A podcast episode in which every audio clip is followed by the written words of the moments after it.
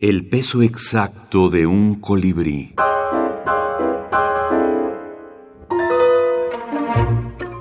Javier Tomeo. El gallo. Otra vez canta el gallo. Pero ahora no lo hace para anunciar un nuevo día.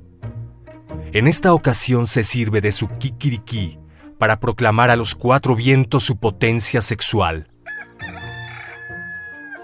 Amigos míos, aquí donde me ven soy capaz de satisfacer a las 32 gallinas de este corral, dice alzando la cresta.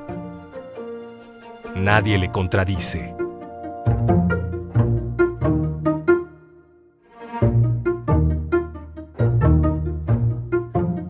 Javier Tomeo, El fin de los dinosaurios, Páginas de espuma, 2014. Bueno, Javier Tomeo fue un autor que no quiso practicar el realismo social o la denuncia social, pero eso está lejos de hacerle un escritor conformista. Él creo que su obra es un, un grito de rebeldía, de insumisión, pero él quería hacerlo más descontextualizado para que llegase más lejos, por así decirlo.